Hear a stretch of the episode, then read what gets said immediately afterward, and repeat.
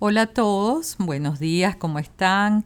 Hoy es jueves 21 del mes de noviembre.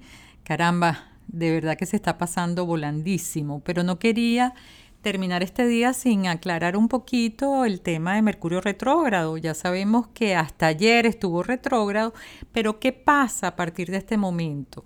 Ocurre que él se tarda unos días como en agarrar su velocidad, entonces vamos a no correr, vamos a dejar que Mercurio agarre su punto óptimo, que es el día 29 de este mes, para hacer esas compras de electrodomésticos, de tecnología, de tabletas, de celulares, de vehículos, todo lo que tenga que ver con cualquier tipo de electrónica. Vamos a dejarlo para después del día 29 y no tener ningún tipo de, inconvenientes en este tema.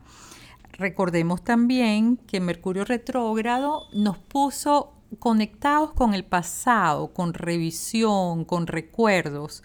Pero en este momento y hasta el 29, él está como poniendo las cartas sobre la mesa y diciendo, ok, ya vi para atrás, ya sé dónde estoy, pero ahora en adelante, ¿qué es lo que quiero hacer? Mercurio ya evaluó y ahora va a pasar a la acción.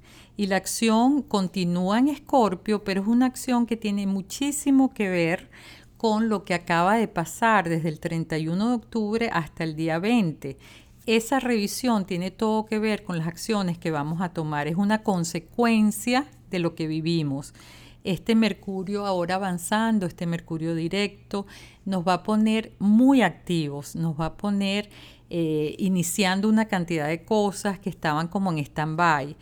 A partir de ahora vamos a estar de verdad muy conscientes de que queda poco tiempo, queda muy poco tiempo para terminar el año, muy poco tiempo para comenzar el 2020. Entonces vamos a estar como con las pilas puestas, vamos a estar corriendo y aprovechando el tiempo que nos queda. Eh, es muy favorable todo lo que tenga que ver con eh, concretar. Además estamos en luna menguante, estamos en finales. Concretar, terminar, concluir todo lo que estaba a medias. Bueno, espero que esto sea útil.